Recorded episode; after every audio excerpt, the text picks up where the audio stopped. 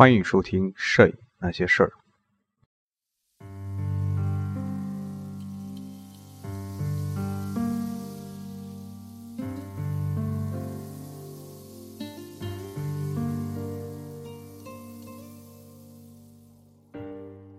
各位影友，大家好，欢迎收听《摄影那些事儿》的第八十一期。这一期呢，给大家介绍一个摄影师。这个摄影师呢，叫做阿尔弗雷德·斯蒂格里茨。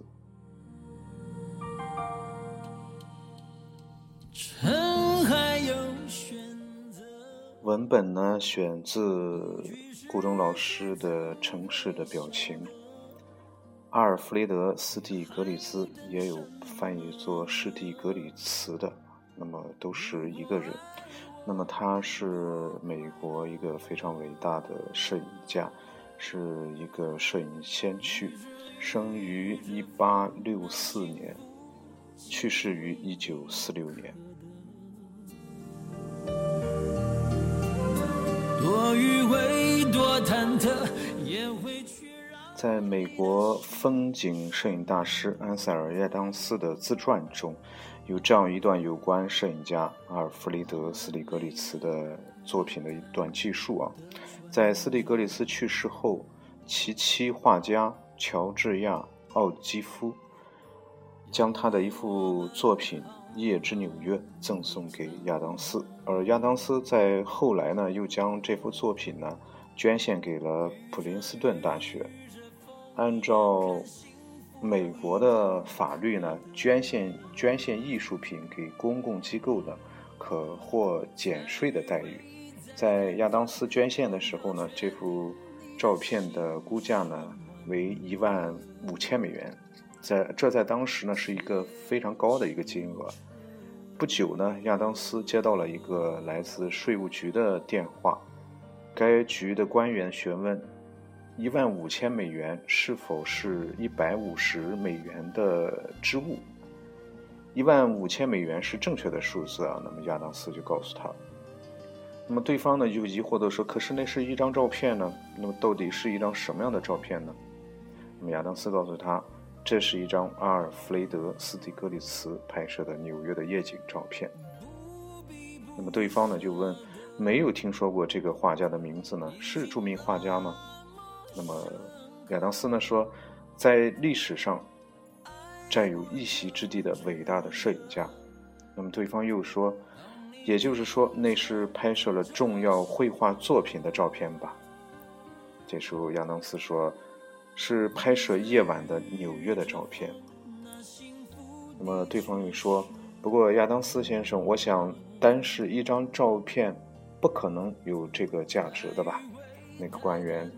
非常的固执啊，那么亚当斯呢说，那是不是要我给你看看普林斯顿大学编制的文件，上面清清楚楚的说明了这张照片的重要性。终于是对方是妥协了啊，说好的，我会向他们请教的。不过那不会是大学方面将金额数字搞错了吧？在最后这个时刻呢，这个官员仍然是半信半疑的。这样问了一句，才挂上了电话。那么没过多久呢，在听取了普林斯顿大学的说明之后，税务局呢给亚当斯寄来了承认一万五千美元是正确数字的公函。后来呢，历史再次肯定了亚当斯对斯斯蒂格利茨作品的真正价值的确信。在一九九三年十月，著名的。克里斯蒂拍卖行以三百以三十九万八千五百美元的价格，将斯蒂格利茨的缝纫中的奥基夫的双手拍出，这是有史以来摄影作品所拍到的最高的价格。历史以这种方式呢，又一次证明了斯蒂格利茨的历史地位，历史地位的不可动摇。那么人们不禁会问：斯蒂格利茨？何以如此牵动历史的关顾？他究竟是何许人也？多余味多忐忑，也会去让你的心是暖的。一八六四年呢，斯蒂格里斯作为一对德国移民夫妇的长子，出生于美国新泽西州的一个叫做霍布肯的城市。在他成人以后呢，被父母呢送回德国接受彻底的德国教育。来到德国以后呢，斯蒂格利茨遵父亲的指示，在柏林工科大学专攻机械工程学。然而，他在柏林买的一台照相机，却将其实业家父亲的希望，希望他从事业，他从事从事实业的如意算盘给打得粉碎。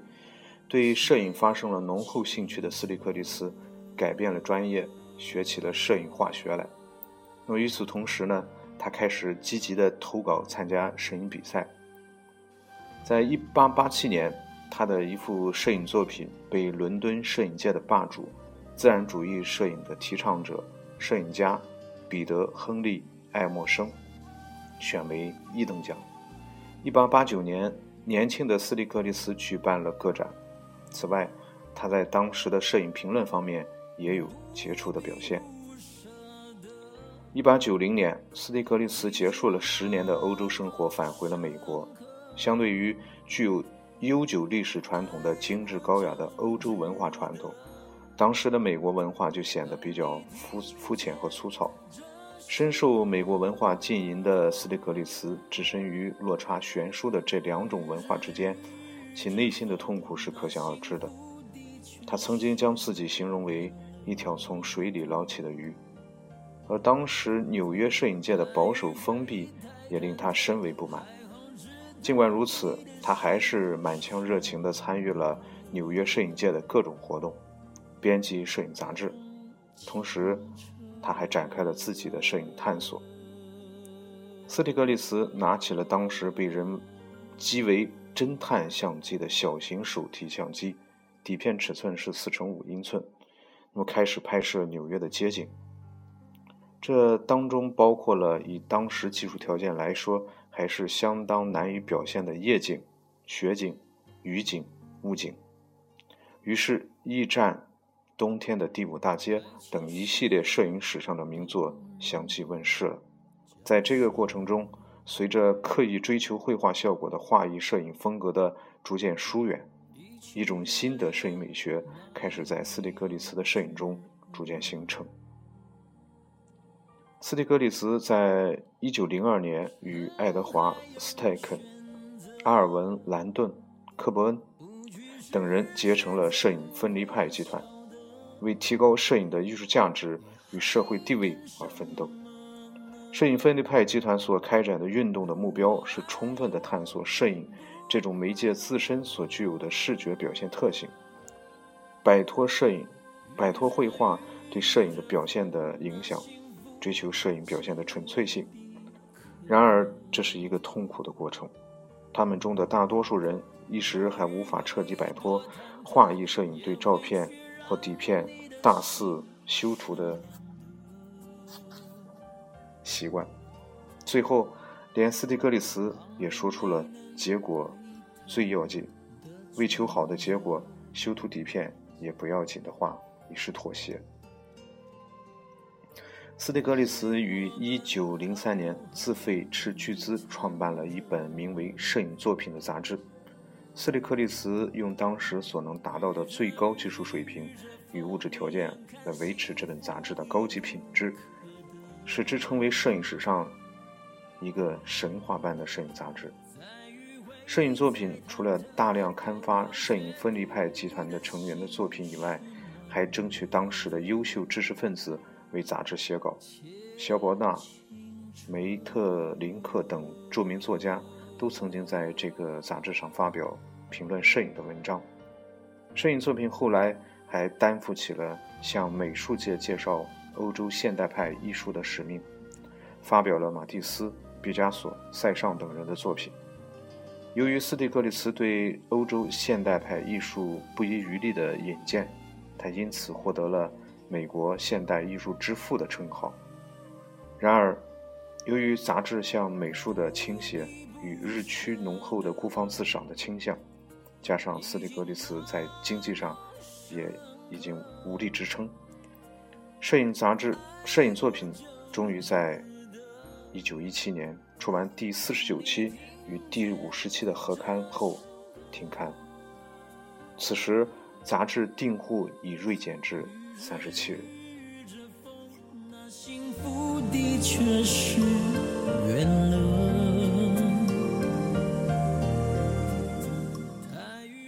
也是在一九一七年，作为分离派集团的活动场所，而于一九零五年开设的二九幺画廊也宣告关闭。在这个画廊里，曾经展出过罗丹、布朗库西、劳特雷克等人的作品，啊斯蒂格里茨本人更是在此与奥基夫相识相爱。这个堪称现美国现代摄影与美美术的摇篮的消失。可说是斯蒂格利茨一生最大的挫折。虽然有此打击，他却没有被打败。他仍然以极大的热情去开拓摄影表现的新可能性，以云为主题的表现内心世界。等价物系列，探索现代都市形貌的纽约系列，以奥基夫为对象的人体摄影等，在在展示这位。美国现代摄影的教父的非凡感性与旺盛的创造力。一九四六年，斯蒂格里斯在纽约与世长辞。作为一名摄影家，斯蒂格里斯以远比别人浓厚得多的兴趣，用照相机捕捉了都市的表情，并从都市精神里寻找摄影家的自我与新兴美国文化的自我。尤其是通过对纽约这个资本主义都市文明最富特征的标本的标本的连绵不绝的影像考察，斯蒂格里斯不仅找到了自己对都市的感情方式，同时也完成了从都市这一视角论证新兴美国文化的自我形成的影像作业。一九一八九三年拍摄的《驿站》是一幅人们早已耳熟能详的。斯蒂格利斯的关于纽约的早期作品，当时斯蒂格利斯刚回美国不久，在精神上还极度眷恋美欧洲的文化，因此心中是一片茫然，无法确定自己的精神归属。就在此时，斯蒂格利斯回忆说：“我去某个剧场看歌剧演出，不知哪儿一个女性突然又静静地登登台，我的心为她。”所俘获，他一开口，眼泪便不由自主地从我脸上淌下。他是意大利演员杜斯，他彻底征服了我，他使我完全的充实起来。剧终时，我激动的激动的哽咽起来。就在此时，我第一次感到了可以和自己的国家发生关系。我想，这样的女性与戏剧，如果在这儿，如果在这儿多上演一点的话。我就可以在这个国家忍耐下来。几天后，我去了车站，拍摄了这幅照片。道路为雪所覆盖，穿着上交大衣的车夫在往在往浑身冒热气的马身上浇水。我感到了一种心心相印的东西。我决心拍下被投影在这景色中的存在于自己内心的东西。寒冬，站着的冒热气的马。洒水的车夫，以及身在祖国，尽管被同样的美国人所包围，却仍挥之不去的孤独感。我觉得这与看杜斯时所感受的东西有某种联系。对马来说，有人给他喝水，这有多好？我对此有这种感受，是起因于自己的孤独感。从车夫孤独的背影，斯蒂克里斯感到了自己孤军孤军奋战的命运。从这一刻，纽约这个都市已经与他的使命感、他的摄影实践须臾不可分离了。而冬天的第五大街，这张表现了19世纪纽约旧貌的照片，则宣告了斯蒂格里斯用相机观察都市诱人景观的开始。那飞奔而来的马车，分明传来了急速行进中的都市现代化的脚步声。而我们则可从这幅照片中感受到，它寓意摄影这一二十世纪的视觉方式与时代同步的熊熊勃勃雄心从一八九零年到一九零一年，纽约曼哈顿地区以一种惊人的势头向空中、地下以及周围地区飞速的扩张。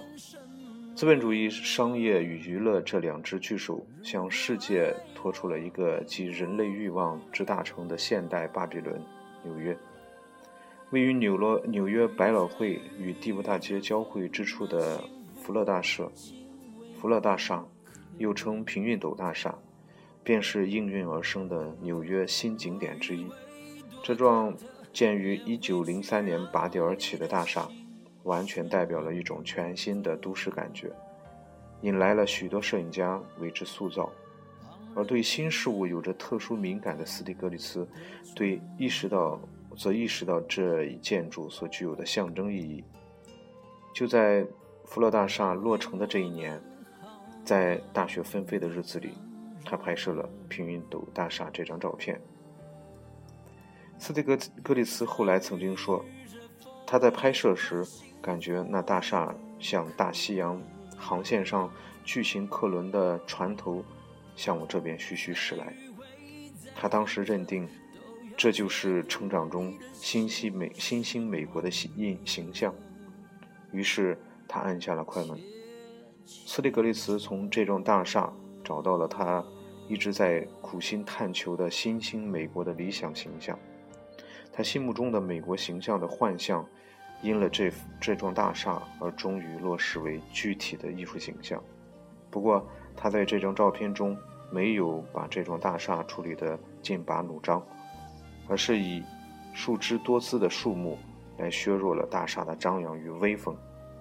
这似乎可以感受到他对现代化抱有抱有的一种温情与浪漫的想象。深刻。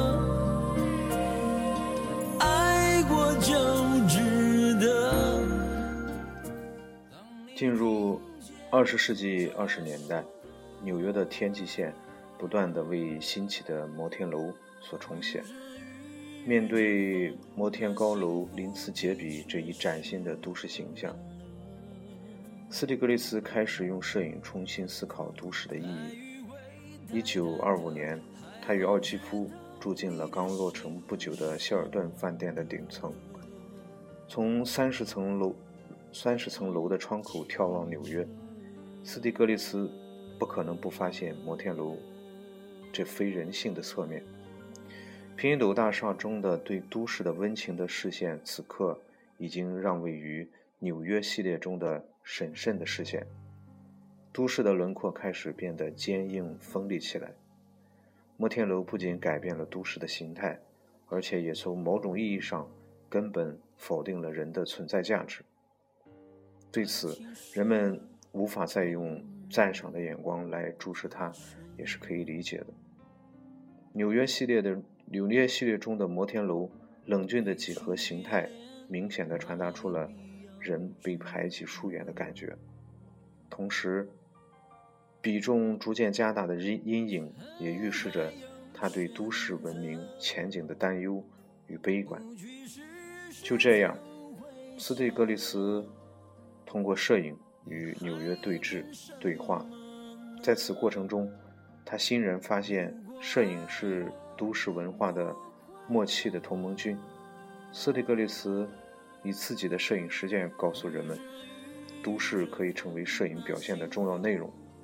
摄影的艺术、艺术、摄影艺、摄影的艺术意趣，并非只存在于田园风光的诗情画意之中。而表现都市的独特美感，也许只有摄影才能愉快地胜任。如果缺少了都市这块试金石，摄影也许无法确立其作为现代表现手段的特有地位，更无法显示其独特的艺术可能性。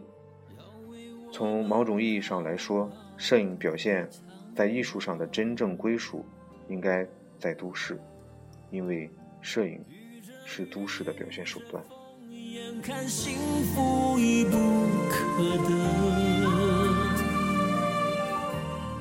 摄影在斯蒂格里斯的手里成为思考与超越的手段，而都市，确切的说是纽约，既为他的思考提供了最富刺激性的素材，同时也为他超越，也为他的超越准备了最为充足的能量。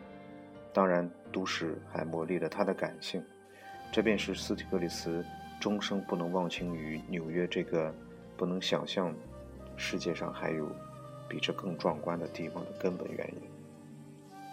好了，这期节目就到这里，我们下期再见。